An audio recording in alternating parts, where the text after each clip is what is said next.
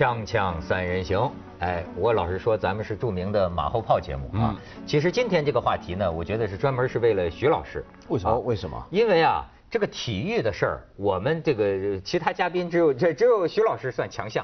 哪里强项？我只是喜欢，但是不懂，瞎说。而且呢，就是问题是其他人也喜欢都不喜欢，例如他。对，不是文道也算，文道至少只是只爱看足球、篮球。哎，你看你这脑袋也有点像一足球，你 这什么话呢？有那么黑白一格格吗？而且为什么跟徐老师有点关系啊？我跟你探讨一个问题：为什么这个超一流的体育人才啊？很多人瞧不起上海人，但是你还真不得不承认，这个为中国创纪录的这个姚明、刘翔，他怎么都是上海出来的种啊？没有什么特别的规律，上海人没有什么特别不好，也没有什么特别好。嗯，也不能因为呃一些事情啊，张春桥、姚文元在上海，哎，上海不好，想起来了，对不对？但是中国共产党也是上海成立的啊。啊，无产阶级的根据地也是上海啊，所以体育上有些人才，这都是中华人民共和国的光荣。哎呦，最近受教育了，学最近真是，好像刚刚学习回来是吧？高啊，刚从哪学习？第一个自贸区就是在上海浦东嘛，这就是中国的国策嘛，对不对？对对对，觉悟真高。咱们这儿现在在我们现在学习先进性典范，回来有点接不上茬，我觉得。主要是我们的背景先进性代表啊，高大上。对。对对这样的背景话，我们讲话要有觉悟。对，是是是，咱们是三人行。嗯。但是最近体育界的这个新闻啊，也可以构成构构成一个三人行。嗯。但是呢，是有点渐行渐远的那个行。嗯。你可以看看是哪仨人。嗯。你瞧，姚明。嗯。李娜，哎，李娜怀孕了。是。而且还准备做厨娘，现在就是说表示对做菜非常有兴趣。哦。哎。最感觉让人家这个比感受比较复杂的就是刘翔，你看他这表情也显示出比较困难，对吧？你再看 这个，就是刘翔的太太，咱们也曾经专门议论过，好像叫葛优是吧？葛天儿，我老觉得他跟葛优有点什么关系。然后你说这帮八卦的这帮人呢，就开始离间人家夫妻关系，你知道吗？是吗？你再看。就说人家是给大家找手，说哎，人家结了婚，这帮八卦的就说这俩半年老不在一块儿，也弄得人家还要声明。我觉得这世界上都要这样，就是要声明我们夫妻俩在一块儿啊，我们是住在一块儿。那边群众还不答应，说你们俩同在北京，那天晚上就没见你们俩住一块儿。哎，你那是怎么回事？哎，有一个什么场合，包括葛天拍了个电影，刘翔你可没去宣传发布会，你还说你没问题？哎。就是今天的八卦社会要到你本人呐，要去辩解。我跟我老婆一块睡的，我跟我老婆一块睡，大家才能甘心。还要解决睡了以后还怎么样？对对对，睡了之后，那你孩子呢？孩子呢？这这怎么还没有呢？你看，要说李娜给全国人民是有交代了，对吧？这很快。不是，其实还可以不不断的问一下，你们两个那天的确是进了同一间房了。但谁能保证你们睡同一张床呢？你证明给咱们看看，人民不答应的，对吧？这都还能继续讲下去。哎，这个八卦媒体它有点公审的性质，你觉不觉得？但是好像是你有明星，你有义务要向我们交代，对吧？从善良的角度，大家关心嘛，就大家热爱嘛，热爱的关心嘛。没有，其实是这样，其实不只是议论这些明星，所有公众人物在中国都会被这么议论。但不只是八卦媒体议论，网民也是这么议论。对啊。但我觉得这是什么呢？人本来有这种天性，只是我们中国是三亿人呢，把所有我们这种热情都集中在这种人身上。因为你谈政治不好说嘛，政治人物不好议论。比方美国他们就议论，呃，希拉里那天怎么样？我们这个这种话不好讲，我们只能讲外国政要跟中国的娱乐明星。所以都往他们身上招呼，特别集中。哎，中国的娱乐明星，他这个肩上承担的任务很重，担子很重啊，是吧？哎，你这个贪官，这得是这个正式抓出来，咱们才可以随意说，对吧？而且好像也，即便正式抓出来的贪官，我也没听说过狗仔队有拍这个贪官和他们家属的。对，呃，没有，这个得得等，可能是不可以的，可能不可以，对不对？可能得得有关部门发放消息。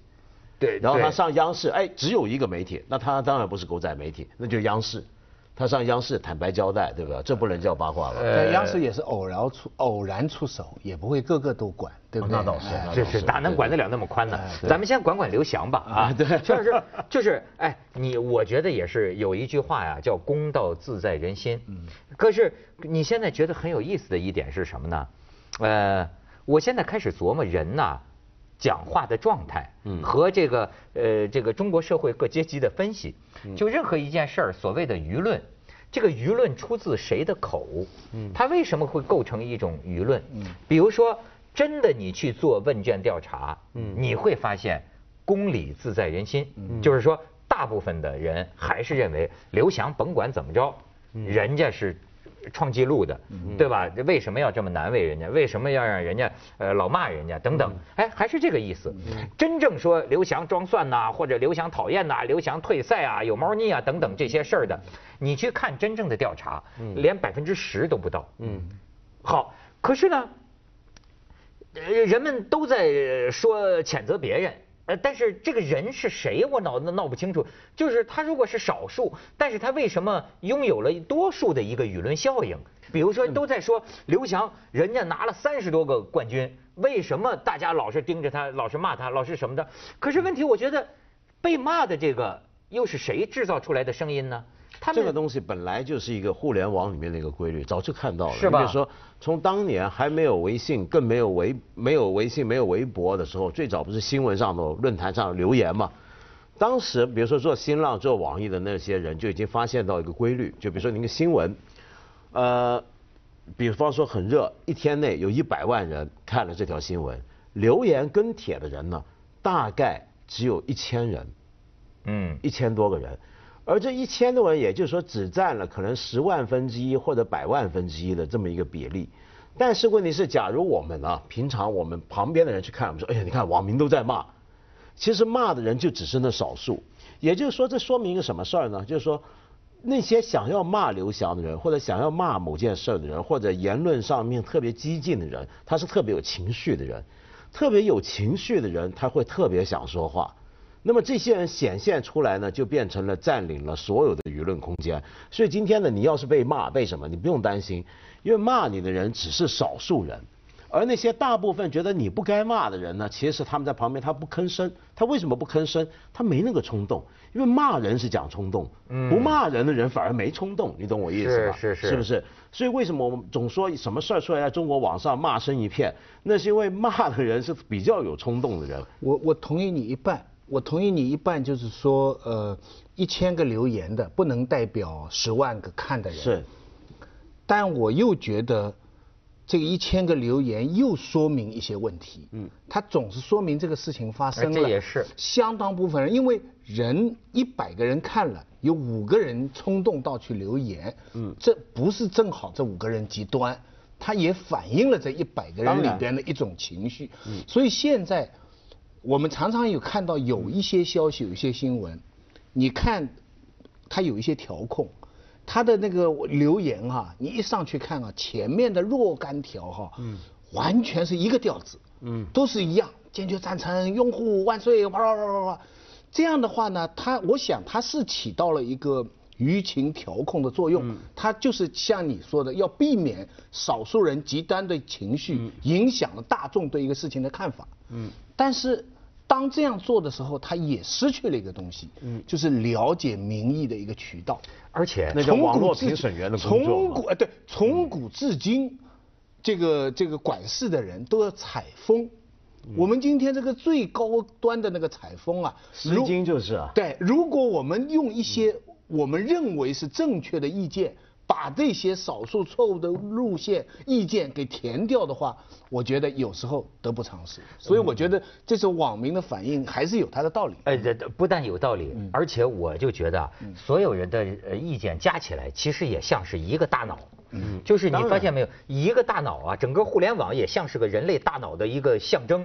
它是一个大脑，因为你看见一件事儿，咱就说啊。你的呃判断是平衡的，你你看见一件事儿，你的感受本身就是复杂的。比方说，要叫我看刘翔啊，他有的时候是不是有点太爱抒情了，或者有没有点戏过呀？可能我有这个感受，但是我是个有平衡感的人，我会在我脑子里把这几件事儿啊掂量掂量，哎。他的贡献是主要的，你个人对他的某种观感的这个好恶，这根本不值一提。于是我会做出一个正确的、相对正确、平衡的判断。但是为什么我又能理解任何一个骂大街的呢？嗯，因为他骂的可能就是我脑子里那种负面的、涌动过的情绪，他没有遮掩。特别就是我们在伦敦，我们带着期待，我们看他跑的那一刹那的那种、那种失望的情绪，对那些极端的人替我们表达了。对对，所以他也是我大脑里的一部分，我能理解。所以我就还想问问徐老师呢，你说哎，为什么老跟刘翔为难？比方说姚明，咱就说这三个人。在世界上都是为为所谓为中国人做出多大贡献的啊！姚明、李娜和刘翔。嗯，为什么刘翔这么困难？不，李娜也常遭骂。哎，不同，我觉得还真不同。李娜也是另一种。对，李娜那种啊，她还是属于大家觉得她有点牵涉国家问题、她有点狂问题，对，她有点硬，是不是不爱国啊？哎，她有性格，这是那种争议，跟刘翔这个不太一样。一一个一个说，嗯，姚明呢没有明显的缺点。嗯，他唯一的中国人，如果一定要对他不满的话，他出名是靠美国，靠 NBA，嗯嗯，就是靠美职联，他不是在中国，他也不是世界比赛，对不对？但是姚明本身从形象到行为，嗯嗯，没有什么可以被人不也有的，有件事大家现在忘了，记不记得那一年？你要挑事儿，哎，你这我来挑事儿，单关，我这这集充当人民群众的角色。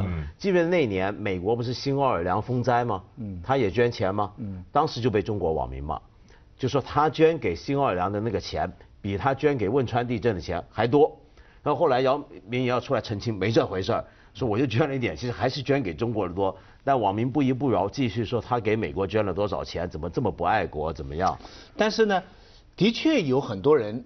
也，我也网上也看到过这样的意见，即便是姚明哈，有很多人就像我刚才说的，你不就是在美国打球吗？你你你挣的什么光？你也没有为国争光啊，等等，很多人是这样看。他是但是国家篮球队的。哎，但是这个情况呢，慢慢慢慢转过来，你看到最后，大部分人都认为，不管怎么样，姚明还是中国人的一个光荣，是对吧？以至于姚明退役以后，广告价值不减。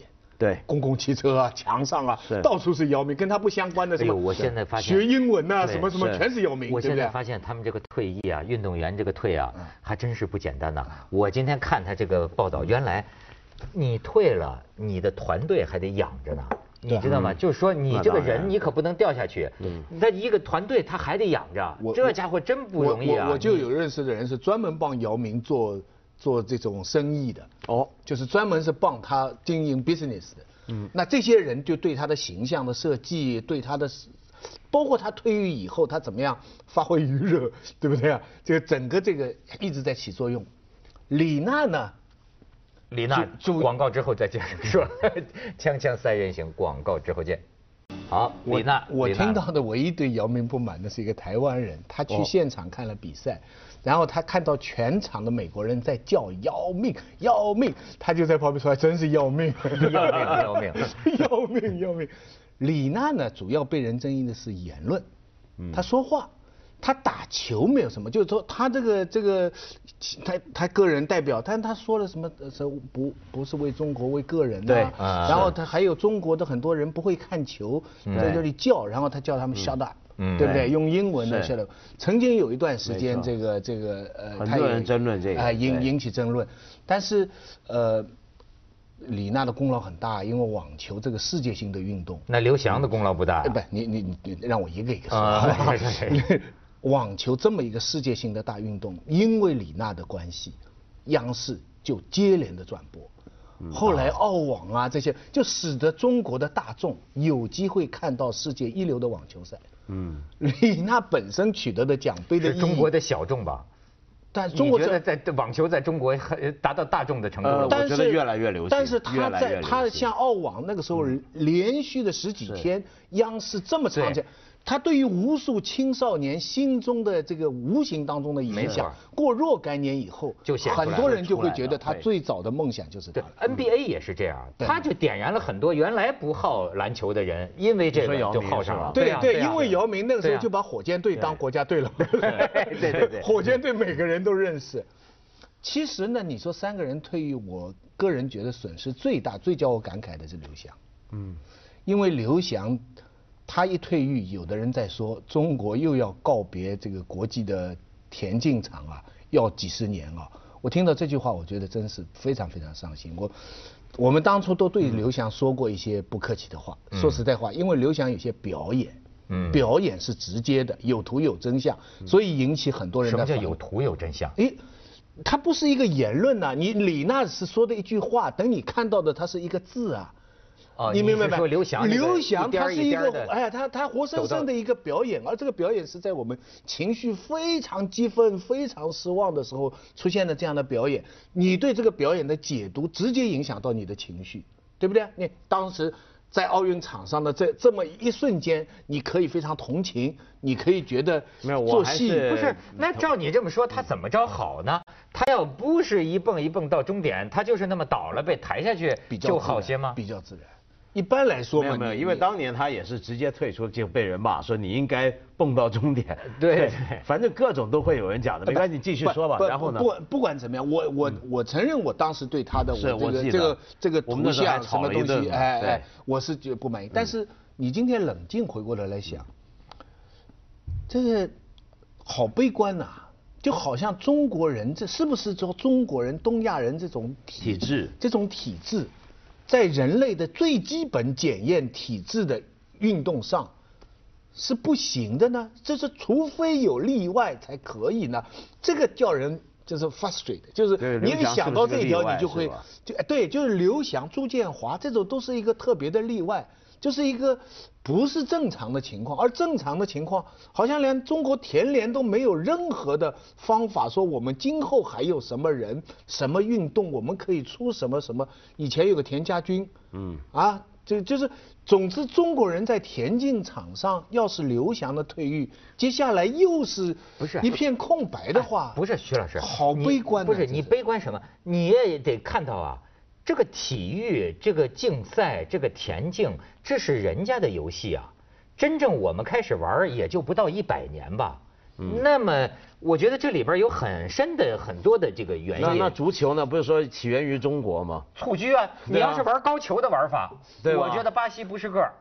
对吧？你问题你是用了人家的玩法，人家的讲究。现在体育项目还真都是甚至你们还经常说呀，文化是人家的玩法，但是很多非洲的运动员玩的时间更短，对不对？可是他们跑得那么好。然后，而且还有你回这不需要一百年、两百年的历史积累。这个这个跟哪个国家发明没关系。我们今天绝大部分的现代运动的游戏规则都是英国定的。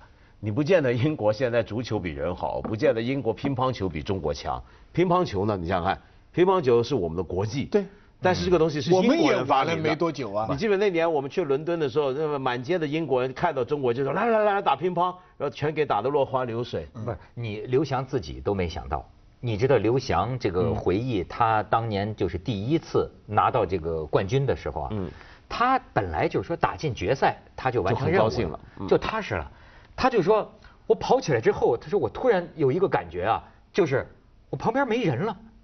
他你想这个中国人第一次，他我这周围没人，这怎么可能？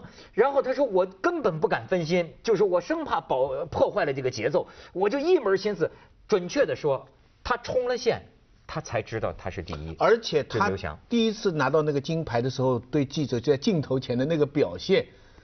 这是最灿烂的一刻，记得吧？那个时候真像一个宝贝，就像一个男孩一样。他根本没有那些正规的什么感谢谁、什么什么什么荣誉、什么什么，他就是一个个人的性格爆发。人家喜欢刘翔，就是那个时候开始的。不仅是因为金牌，但是他后来自个儿反思，他也觉得连当年那几次连胜啊，呃，他也有点狂，有点这个得得意忘形，就是他自己有这个。感觉，但是你比如说，那是他可爱的地方。对，就是说这个博尔特不是更狂吗？大家多喜欢博尔特。他就说到不狂还不行。不是他说的这个狂啊，实际上他觉得直接就跟他这个什么阿喀琉斯之踵啊，这个脚伤有关系。是吗？是吗？就是怎么回事？呃，跟跟训练强度有关系。就是他认为，其实他现在自己反思啊，如果当时他能够悠着点也许他的脚啊不会伤成这个样子，但是他当时认为自己天下无敌嘛，他认为自己能够跑得更快，那么于是呢，他就在训练上加码，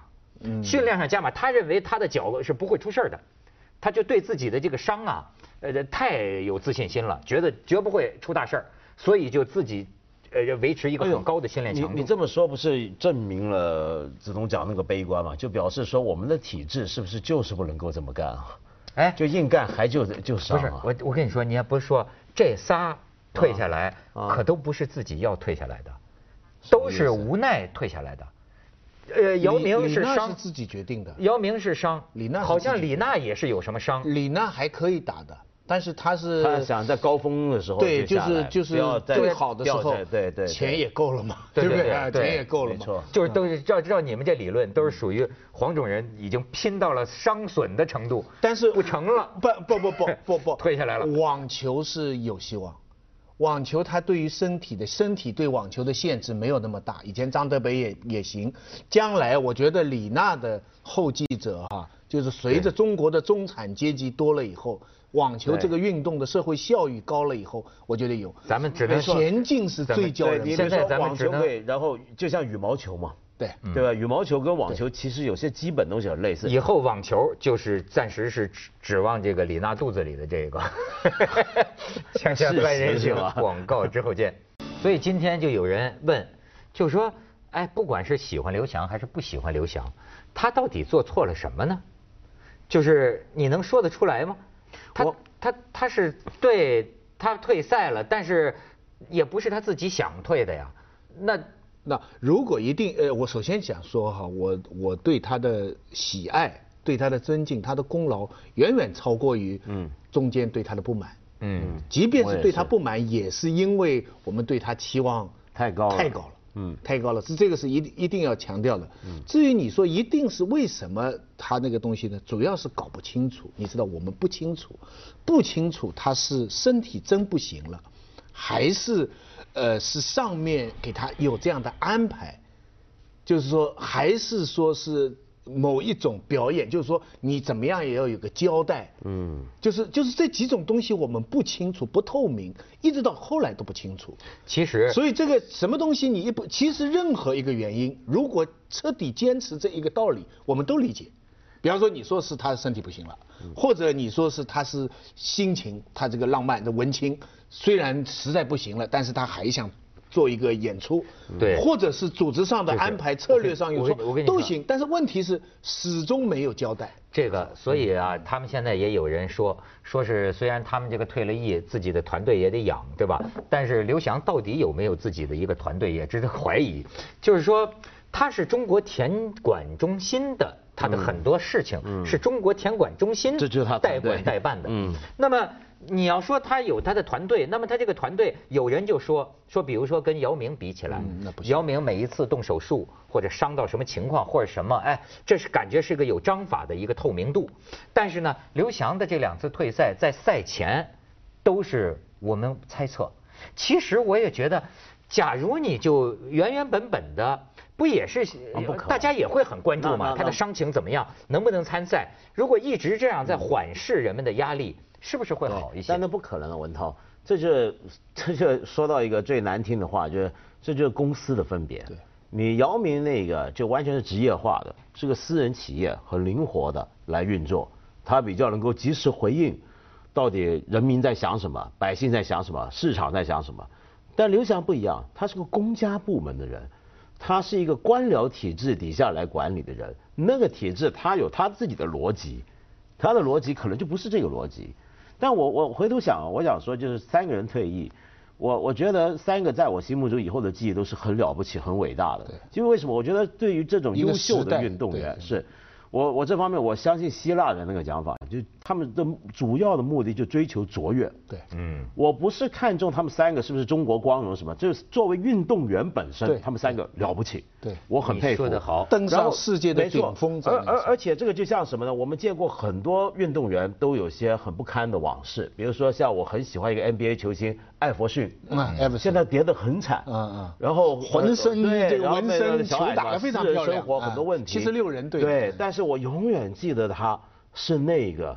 那个矮个子能够戏耍乔丹的那个人，我看过很多运动员后来很不堪，比如说一些足很好的足球明星酗酒，穷得一塌糊涂，然后最后要人照顾。那个那个那个有勇王，美国那个勇王后来不是交通出开车出了很多事情。但是但是你把他定位成一个运动员的时候，他我们就会原谅他。他当然作为人不值得原谅，但作为一个运动员。他曾经达到过那样的地方。有的人一辈子的 excellent，对啊，有的人一辈子的高潮是早出现的，是他人生的高潮。没错。而且呢，其实还有一种观点，就是说，是不是不必过于强调什么黄种人呐、运动员呐？这其实没什么意思。哎呦，接着为您播出健康新概念。跑步第一名，其实。